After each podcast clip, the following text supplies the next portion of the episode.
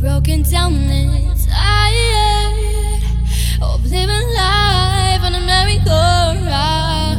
You can find the fighter, but I see you, so we go walk it out.